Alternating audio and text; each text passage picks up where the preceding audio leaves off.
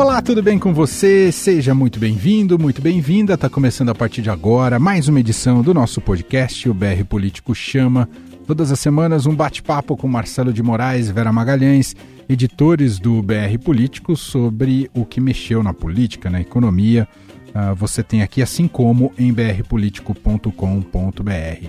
Começar cumprimentando, olha só que interessante, né? Hoje, 14 de outubro de 2020 vai tratar de um monte de tema espinhoso aqui, assuntos nem sempre muito agradáveis, mas é um dia para estarmos felizes e celebrar a vida, porque está fazendo aniversário Vera Magalhães e está trabalhando, minha gente. Tudo bem, Vera? Feliz aniversário para você. Olá, Emanuel. Obrigada, querido. Trabalhando ali, driblando entre o trabalho e as, eh, os agradecimentos das mensagens. Muito obrigada para você. Obrigada também para o meu companheiro Marcelo, que hoje se prontificou a fazer a newsletter do BR Político para aliviar o dia da aniversariante. Muito me agradou esse, esse presente à distância. Eu fiquei feliz que a gente tem mais uma Libriana para o time. Isso é sensacional. É Esse povo de outubro é demais. Marcelo de Moraes, tudo bem com você? Diretamente de Brasília, como vai? Salve, Emanuel. Parabéns para a Vera, né, que está fazendo um aniversário hoje. A gente estava ansioso por essa festa, porque foi tanto aquecimento para essa comemoração que a gente já estava ansioso para chegar o dia. E esse pessoal de outubro é legal mesmo. A, a, minha esposa não é de Libra, ela é de escorpião, mas ela é de 31 de outubro. Então o pessoal de outubro está com força mesmo, gostei. Muito bom. Nada de festa, né, Vera? Tá difícil fazer festa nesse ano, né, Vera? Nada de festa. Vamos comemorar aqui em família, em casa, Emanuel. Muito bem.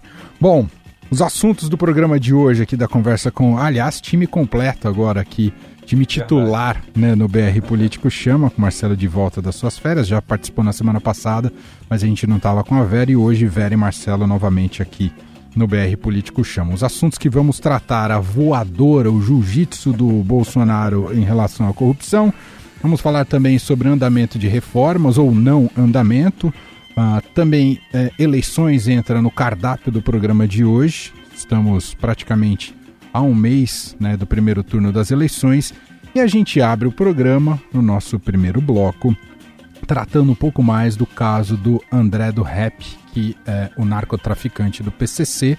Ah, esse imbróglio começou no fim de semana, né, com liminar de soltura dado pelo ministro Marco Aurélio Mello, depois revogado pelo colega presidente do STF, Luiz Fux, tem aí como pano de fundo o pacote anticrime, um dos itens do pacote anticrime sobre a renovação de prisões uh, preventivas. Uh, enfim, tudo isso mexeu muito com o país, uh, dividiu juristas, tornou, o, o, colocou novamente o STF no centro do debate e uma sensação também perante a, a população de impunidade. Nesse momento que estamos gravando, o STF está debruçado sobre esse tema né, para ver se é, ratifica a decisão do Fux. A gente não vai tratar diretamente do resultado desse julgamento, mas temos muito que tratar sobre as questões políticas envolvidas e jurídicas envolvidas nesse caso. Começando por você, Vera, aliás, que fez uma excelente coluna nesta quarta-feira para o Estadão sobre isso, a barafunda do Supremo, hein, Vera? Olha, uma confusão generalizada, né, Emanuel? E isso tem origem no fato de que a emenda colocada é, na, no projeto de lei anticrime para permitir esse tipo de revisão das prisões preventivas não teve como foco, na verdade, aquilo que se alegava, né?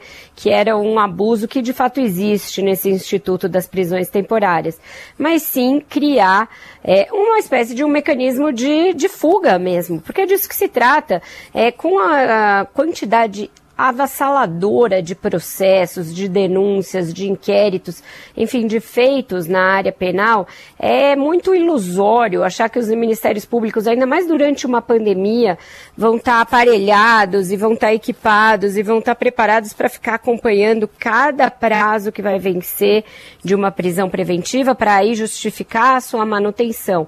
Então, os advogados do André do Rep, que é um dos chefões principais do PCC aqui em São Paulo, com atuação na Baixada Santista, viram essa brecha, viram que o Ministério Público comeu bola e foram diretamente no Supremo, apresentaram uma série de, pedidos de soltura. Um deles caiu com o, Marco, o ministro Marco Aurélio, que interpretou a lei ao pé da letra e passou por cima do juiz singular do caso, que é de instância inferior. Não deveria caber ao Supremo Tribunal Federal, num domingo pré-feriado, soltar é, alguém é, assim sabendo que é uma pessoa perigosíssima e que é muito articulado e muito é, bem relacionado que certamente iria fugir. É, então é todo um expediente muito equivocado, desde essa emenda que passou e que o Bolsonaro manteve e que o Congresso não fez por apreço ao garantismo ou ao direito de defesa, mas sim para criar uma brecha para ser usada por parlamentares, porque eles também começaram a ser alvo de muitos processos judiciais. Então, é uma confusão que começa nisso, passa pela divisão interna do Supremo, pelo fato de que o ministro Marco Aurélio parece disposto a comprar qualquer briga e a se desgastar de qualquer maneira para ser o diferentão dentro da corte, e também por uma certa, um início bastante conturbado da presidência do ministro Fux, que já não gostou da forma como a sucessão do ministro Celso de Mello se deu, que na semana passada apresentou ali uma manobra também em voo solo e, nesse caso, bem sucedida, para trazer de volta ao plenário do Supremo os feitos penais, tanto as ações quanto os inquéritos, tirar das turmas. Então está tudo muito conflagrado lá dentro. Isso se mostrou nesse episódio, com trocas, inclusive, de farpas muito indignas entre ministros do Supremo.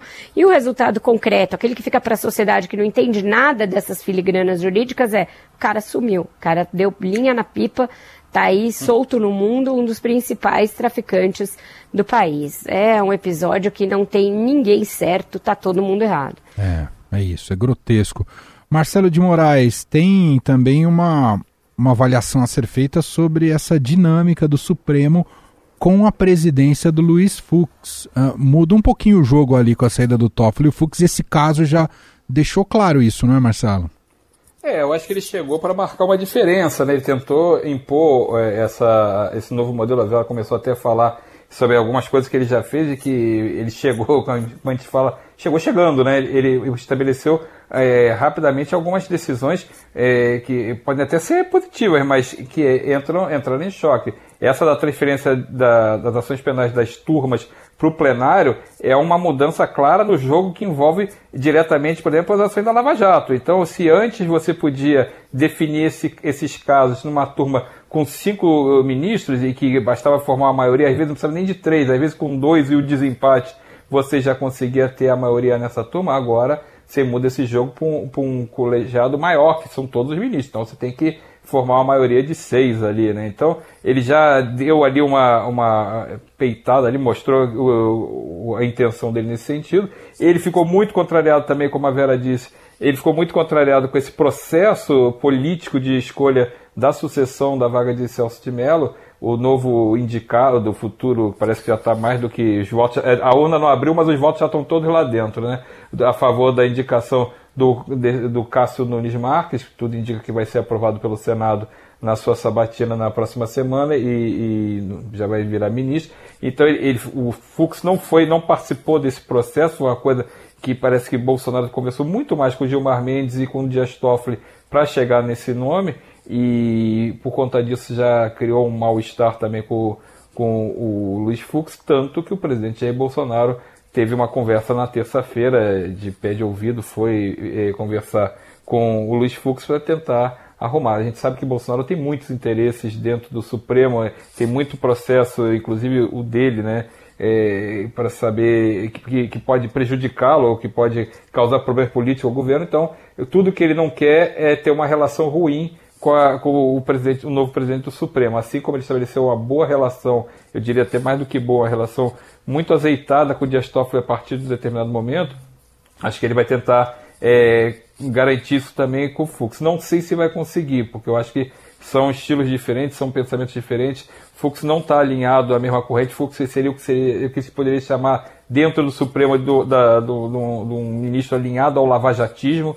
Então eu não sei se, se essa aproximação de Bolsonaro com o Luiz Fux vai dar certo, mas de qualquer jeito você tem um novo tempo se formando. Fux chegou, ele está tentando impor é, a, a, visão dele e esse processo do André do Rep mostra isso também. Ele, ele caçou a liminar dada por um ministro eh, do Supremo, Marco Aurélio deu ministro, por pior que fosse a decisão dele, eh, os outros ministros ficaram muito incomodados que Fux tenha usado essa prerrogativa, essa espécie de superpoder de ser presidente, e para revogar a decisão de um colega. Então, é, eles querem que isso não se repita, eles acham que isso tem que ser uma excepcionalidade e não uma, uma nova regra que o presidente da corte pode tudo em detrimento dos demais. Só um adendo, é, o Marco Aurélio ele enseja esse tipo de comportamento é, dos, dos presidentes, porque lá Sim. atrás também ele tinha determinado uma época que não valia mais a prisão em segunda instância e deu um liberte-se para todos os presos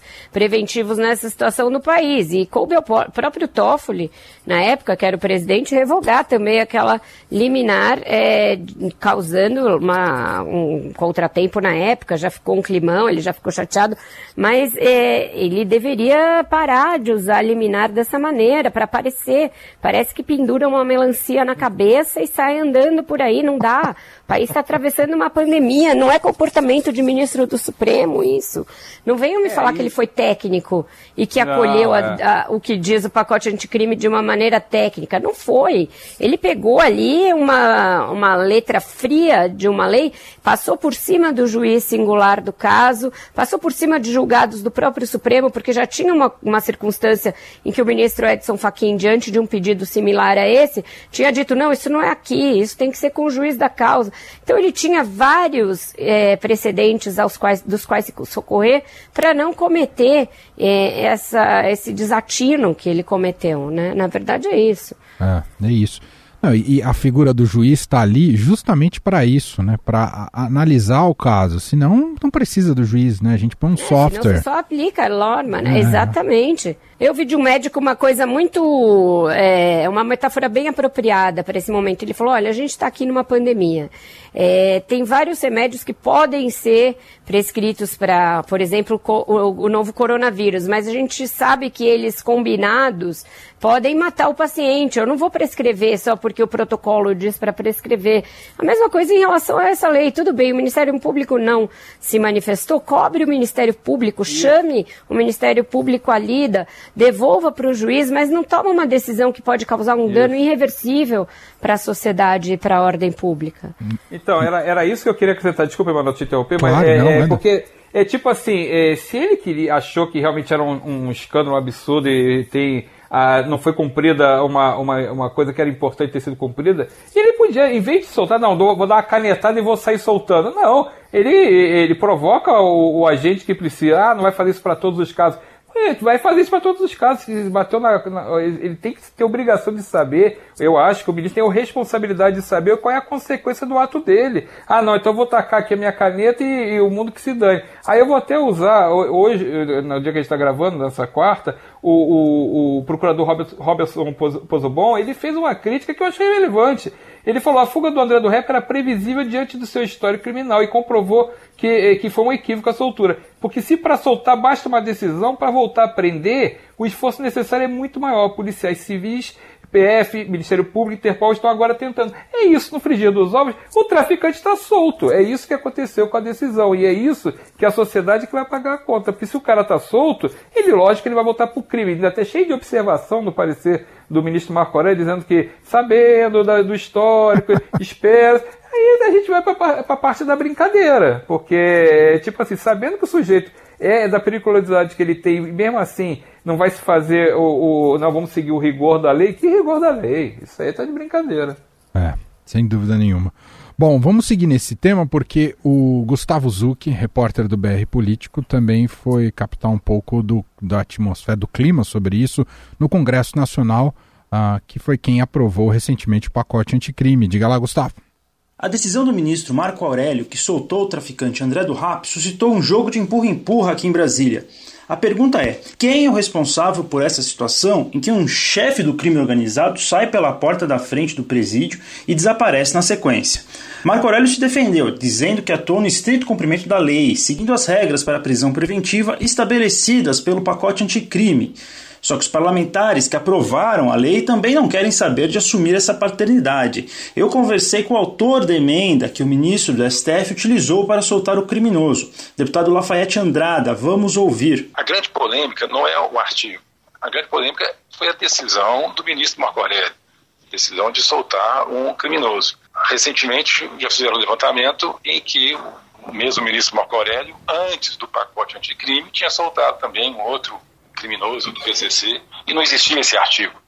Então, a, a, conduta do juiz é que é a polêmica. O juiz utiliza a lei para julgar de acordo com a sua convicção. A convicção do ministro Marco Aurélio é no sentido que eu discordo, era no sentido de soltar. A linha de que a lei não é o problema também foi utilizada pelo presidente da Câmara, Rodrigo Maia. Os deputados têm lembrado de que a lei dá ferramentas para que a justiça mantenha preso criminosos de alta periculosidade, como é o caso de André do Rap. Foram quase 80 presos soltos por Marco Aurélio, utilizando o mesmo princípio da renovação da prisão preventiva. Para Lafayette, todas essas críticas ao pacote anticrime aprovado pela Câmara têm uma motivação política. No fundo, o que estão atacando é a decisão do ministro Marco Aurélio de soltar o dedo rap. Não é a lei. A lei é boa. Como eu disse, a lei oferece ao juiz, ao ministro, à justiça, a oportunidade de manter preso um criminoso perigoso sem ser condenado. A lei é boa, é o contrário. A lei dá ao juiz agora a segurança de manter preso quem é, o juiz acha que deva ser preso, mesmo sem ser condenado. Então, o que existe muito mais é o auê das pessoas que querem like no Facebook.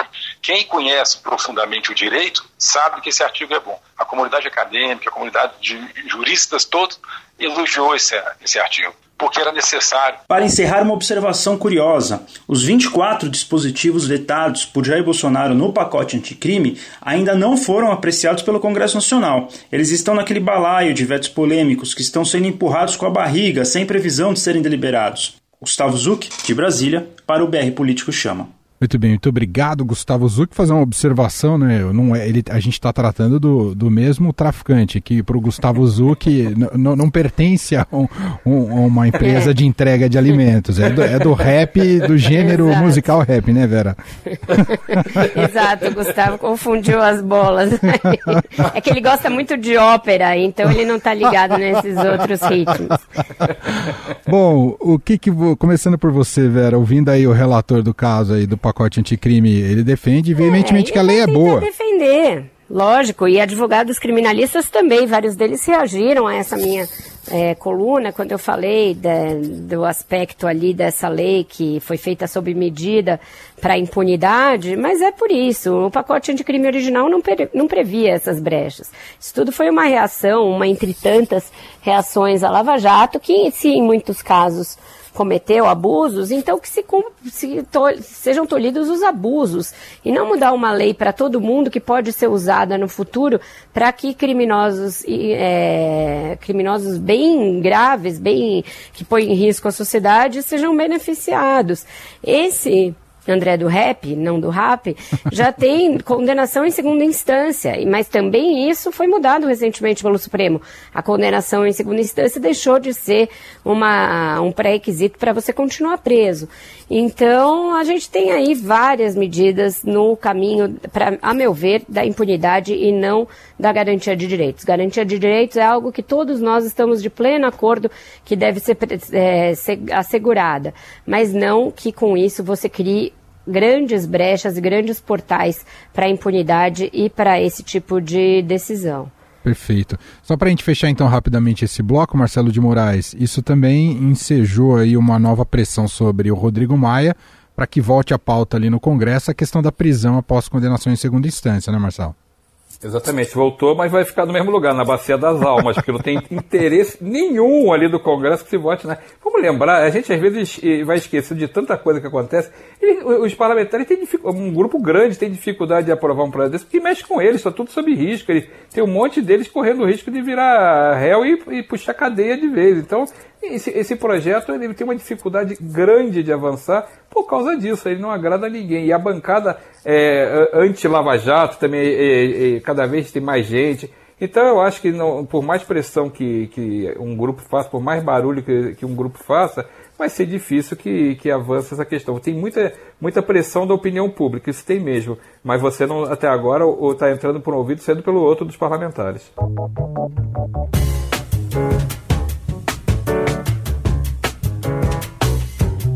Muito bem, assim a gente conclui o primeiro bloco do programa de hoje do nosso podcast, o BR Político Chama. Uh, entrando no segundo tema aqui do programa de hoje, vamos falar sobre eleições. Uh, nesta quinta-feira, 15 de outubro, esse marco né, de um mês para a realização do primeiro turno das eleições municipais.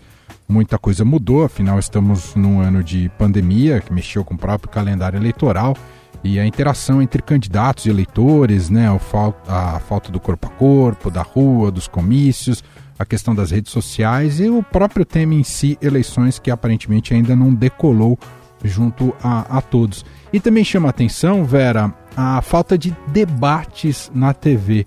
A pulverização de candidaturas é, é, é a grande responsável por essa falta de debates, Vera? Eu acho que principalmente o fato de os primeiros colocados é, terem achado na pandemia uma brecha para não debater, Emanuel. Isso se criou um precedente na eleição de 2018, quando Jair Bolsonaro, por circunstância da facada, acabou não participando da maioria dos debates, e agora os candidatos estão querendo fazer disso uma jurisprudência e usando a pandemia em parte como desculpa para isso. As emissoras de TV, a meu ver, também deram uma bola fora imensa, porque se outros eventos, inclusive teledramaturgia, já estão sendo retomados, inclusive reality shows, inclusive é, futebol, é, não tem porquê não mobilizar com os cuidados devidos é, equipes para realizar um debate. É só você é, limitar o número de assessores, cada um pode levar só um assessor, limita a presença de jornalistas e de técnicos em estúdio. Você tem condições de fazer isso, as lives mostram isso. Enfim, eu acho que não tem desculpa para as emissoras terem tirado o corpo fora, que foi o que elas fizeram, da importância e responsabilidade que elas têm de realizar debates para informar a população. Em meio a uma pandemia, a gente já teve a campanha encurtada, uma campanha que já está sendo aí objeto de fake news nas redes sociais, o eleitor está totalmente a pé, ele nem está ligado na eleição, não sabe o que está acontecendo.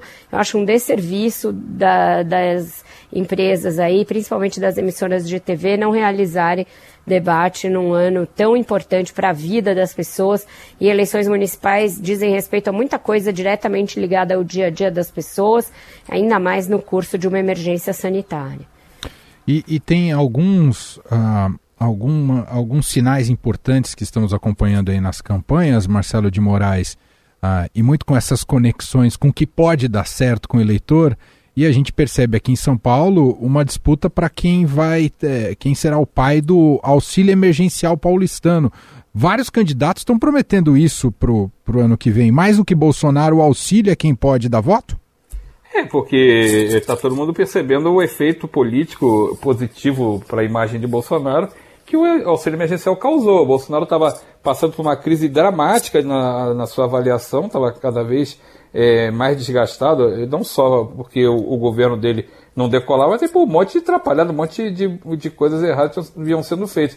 Mas o auxílio emergencial é, melhorou muito a, a, imagem dele, principalmente nas chamadas mais populares, que estavam mais, mais, mais fragilizados por conta dos efeitos do coronavírus. Então, você tem um, o, o, político não é bobo, né? Você vê de cara, o político sacou que se melhorou para ele, eu vou é, prometer uma coisa parecida que as pessoas podem é, também vir na, na, a meu favor por conta de uma promessa dessa. Só que é o seguinte, aí vai pagar como? É aquela velha história, né? Vamos prometer e depois a gente, no final, se der certo, a gente, a gente vê como é que paga essa conta. E a gente vê, é, é, de novo, aquelas coisas da é, a famosa e eterna irresponsabilidade é, fiscal que a gente tem no Brasil, uma coisa cultural. A gente primeiro faz a despesa, depois a gente de, descobre qual é a fonte. Ah, mas vou fazer assim, vou fazer assado. Aí na hora não tem dinheiro para nada, e a gente sabe que não tem dinheiro para nada, e essa promessa acaba ou aumentando um rombo nas contas públicas, ou se tornando inviável de, de realizar. Mas campanha, né? A gente sabe que campanha, é, os candidatos vão tirar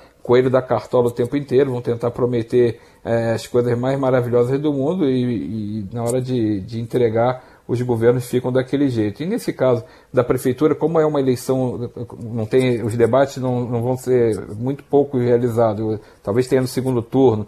Você não tem é uma campanha de tiro curto. Se as pessoas lembrarem, já era para ter tido o primeiro turno do calendário original, seria em outubro. Então a gente já, já é uma eleição que vai ser em novembro. As pessoas estão desconectadas, está todo mundo cuidando muito mais do efeito da sua vida, preocupado com a pandemia, preocupado em salvar a vida, preocupado em salvar o emprego, preocupado em salvar seu negócio. Então está é, tá tão assim espalhada a, a dispersão a atenção das pessoas, que eu acho que essa é uma campanha que vai. Essas promessas estão tentando ver se liga o eleitor na, nessa eleição, mas eu acho que isso só vai acontecer mais para frente mesmo, lá na reta, na reta da reta final, aqueles últimos 10 dias, aquela última semana, é que o sujeito vai se ligar mesmo na, na, nessas promessas para escolher o candidato. Esse ponto que o Marcelo traz é bastante interessante, Vera. A gente já vem acompanhando o movimento nas últimas eleições de um eleitor brasileiro que deixa para o final a decisão do voto, muitas vezes até contrariando tendências de, de algumas pesquisas. aparentemente, esse ano eh, será consagração disso, não é, Vera? É, exatamente. As pessoas não estão nem um pouco ligadas, nem que vai ter eleição, nem quem são os candidatos. As pesquisas mostram um índice de não voto é, estrondoso para essa época do ano, é, essa época em relação à eleição, né? Mesmo claro. ela tendo sido atrasada. É, então é isso. Eu acho que quem está no cargo tem uma grande avenida para se beneficiar. Isso explica um pouco porque Crivella, Bruno Covas e outros Calil estão evitando totalmente debates e outras bolas divididas, jogando na retranca, e pode favorecer o eleitor a cair em enganos como ocorreu em 2018. A gente já pode dizer que uma série de votos foi é, causada ali por ódio, por birra, por qualquer reação irracional e que levou a erros, né? Olha o caso do Witzel, em menos de dois anos já está afastado do cargo e ninguém sabe direito porque foi eleito e já saiu. Então é uma eleição quase clandestina. Essa eleição está praticamente uma eleição fantasma.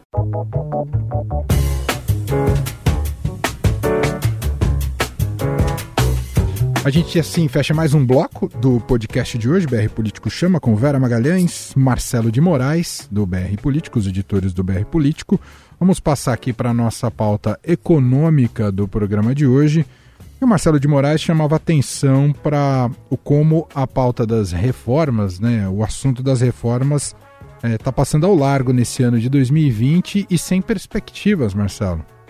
É isso, a gente teve. Eu, se, não, tem um, não é um segredo de polichinelo, né? Todo mundo sabia que quando chegasse perto da eleição, os políticos iam, com pandemia, sem pandemia, os políticos iam cuidar da eleição. E a reforma veio tanto aos trancos e barrancos, e vamos falar agora qual é a reforma da tributária administrativa, elas vinham tanto aos trancos e barrancos que perderam o timing. Quando você tinha ali ainda na virada ali do meio do ano, um pouquinho antes da pandemia ali, mesmo com, a, com toda a dificuldade que a pandemia ocupou as mentes, ocupou as prioridades e que teve que se bolar o orçamento de guerra, teve que se bolar o auxílio emergencial, a reforma estava engatilhada. Era questão de passar aquele primeiro momento mais dramático, dava para colocar pelo menos a tributária no radar foi colocado em radar porque é, há 30 anos a reforma tributária ela passa pelo mesmo problema.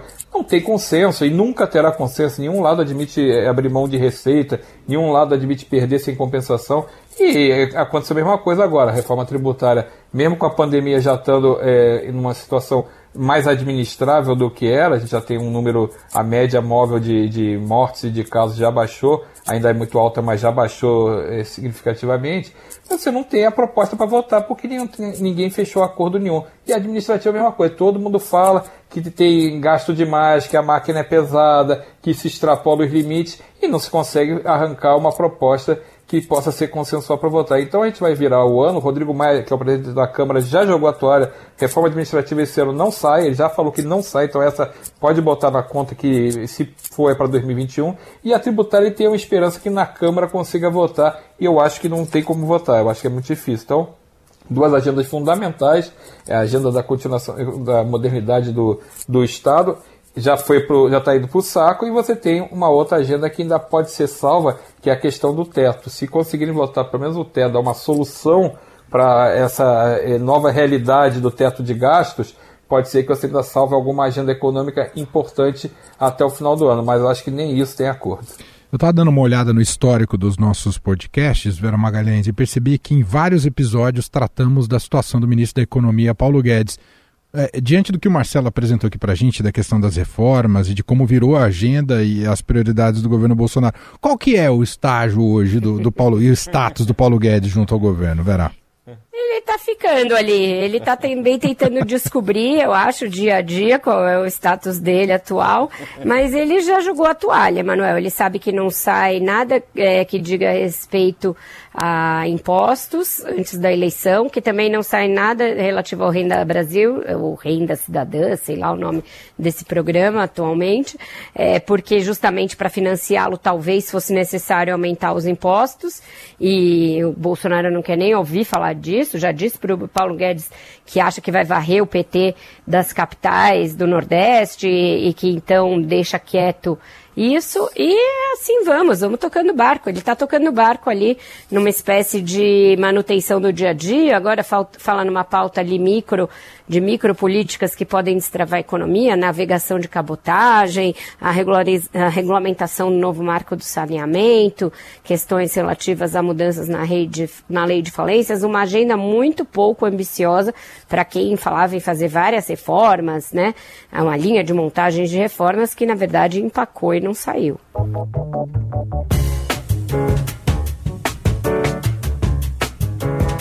Muito bem, fechamos assim mais um bloco, bloco de assuntos econômicos aqui do BR Político Chamas. Vamos agora ao bloco final aqui de assuntos. Vou passar um para cada um, para a Vera e um para o Marcelo de Moraes. E começando com a voadora para você, Vera Magalhães. O Bolsonaro andou. Dizem que na, na época do Exército que a, a, parte física o Bolsonaro ia muito bem. Ele andou treinando artes marciais aí em relação à corrupção, Vera? É, muito, andou assistindo muito Cobra Kai na, na quarentena, das duas uma. Eu tô mais pra segunda, viu, o Emanuel? Porque o histórico de atleta dele também é uma das muitas coisas nele que não me convencem depois que eu o vi fazendo uma série de flexões de braço ali. De cotovelo, Mas, enfim, né, Vera? Flexão é, flexão de cotovelo. De cotovelo. Exatamente. E ele falou isso porque pegou muito mal aquela declaração da semana passada, acho que ela já foi depois do, do, do podcast que eu não participei, vocês que fizeram, em que ele disse que tinha acabado mesmo com a Lava Jato porque não tinha corrupção no governo dele, e agora ele está dizendo isso, que vai de voadora. Tem que tomar cuidado, pessoal da família. É bom começar a andar de capacete em casa, porque se a moda pega, vai sobrar muito rabo de arraia ali para o pessoal dentro de casa, porque as denúncias de corrupção começam por ali. É verdade. Né? Vai precisar de uma proteção de futebol americano. Né? Um shield, talvez, alguma coisa ali. Né? É verdade. E Marcelo de Moraes, uh, seleção brasileira na TV estatal, na TV Brasil. Já se diz por aí que o Bolsonaro está fazendo um teste para confrontar a Globo, Marcelo? Então, aí o jogo, a Globo não quis transmitir o jogo da seleção brasileira com o Peru porque o preço que foi cobrado, o mando de, de desse direito é, é, da Federação Peruana. Então ela colocou uma agência para revender e foi cobrado 20 milhões de dólares. A Globo não quis pagar, porque é direito da Globo. Não sei se teria interesse de público tão grande assim. A gente sabe que está esvaziado. Você, na, é como o, pessoa de rádio, você conhece bem esse mercado. Não tem mais o mesmo apelo que tinha a seleção brasileira, ainda mais um jogo início de, de eliminatória. E aí apareceu o jogo na TV Brasil. Apareceu é, um, um, um CBF numa parceria inusitada com o governo, transmitiu na TV aberta, na, na TV Brasil. E aí foi uma coisa meio assim, pareceu um, um, deu uma coisa um sentimento esquisito, né? Aquela coisa do o locutor mandando um abraço pro presidente, mandando um abraço pros dirigentes da, da, da CBF. Parecia a, a, a seleção chapa branca, uma coisa estranhíssima. Pelo menos o Brasil ganhou, né? Porque só faltava ter perdido também o jogo, que aí eu dizer ainda cima que era pé frio. Mas é, uma, uma coisa.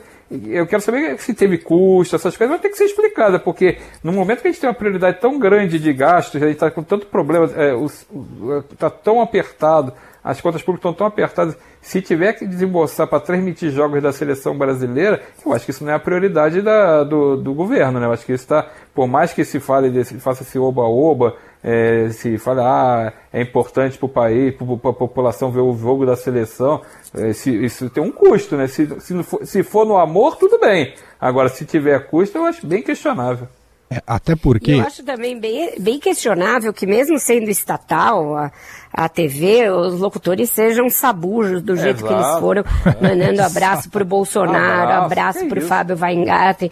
Nem no tempo da ditadura, em que o Médici mandava passar na TV os jogos da seleção brasileira. Você via isso, né? né? É. Exato, eu conversei com o Tiago Berrache, nosso colega, jornalista da Jovem Pan, que escreveu dois livros, um sobre a história das Copas e um específico sobre a Copa de 70, e ele é categórico em dizer que não há precedentes na história para tamanha sabugice. Então é isso. Eles que falavam que iam privatizar a TV Brasil, agora usando como nem o Lula, falaram que era a TV Lula, mas o Lula nunca usou dessa maneira para um proselitismo político de quinta categoria e deslavado dessa maneira, né? É, não bastassem as declarações sempre muito simpáticas, para dizer o mínimo, à ditadura militar do presidente Jair Bolsonaro, a gente teve um, uma sensação de década de 70 ontem uh, com a seleção brasileira diante do Peru. Bom, assim encerramos a edição de hoje aqui do nosso podcast, o BR Político Chama, com Vera Magalhães e Marcelo de Moraes.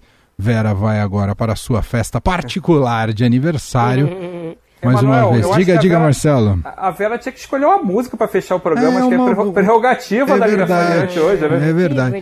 Você sabe que ela recomendou outro dia aqui o Fleet Foxes e mexeu aqui com a equipe de programação musical ah, da Rádio Dourado. Jura? Juro. Com Men... razão, hein? Você foi mencionado essa semana no ar na Rádio Dourado, por isso o povo ouviu o disco e confirmou que você já tinha prenunciado aqui no programa um dos discos do ano. E a, a curadoria Nossa, da Vera Musical. Honra é, espetacular. então você escolhe como aniversariante, a gente puxa para tocar ah, um então trechinho vou terminar aqui numa final. pegada um pouco mais dançante, né? Já que não tem Vera Palusa esse ano, que é a festa de aniversário que eu faço todo ano, e todo mundo tá lamentando isso, eu vou terminar com uma das minhas músicas dançantes do ano. Eu gosto muito do disco da Dua Lipa, mas aqui em casa o filho fez puxar o viés pro outro lado. Então com The Weeknd, Blinding Light, Boa. Que, inclu que inclusive foi lançada no Just Dance, que é a, único, a única forma de dançar nesse ano é no joguinho, no videogame. Então blind, é Blinding Lights do The Weeknd, Emanuel. Muito bom. A gente fecha com essa, comemorando o aniversário de Vera Magalhães. Semana que vem a gente está de volta. Obrigado mais uma vez, tá parabéns, bom. Vera. Beijo, amigos. Obrigada mesmo pelo carinho. Tchau. Obrigado, Marcelo de Moraes. Valeu, gente. Um abração. Tchau, tchau.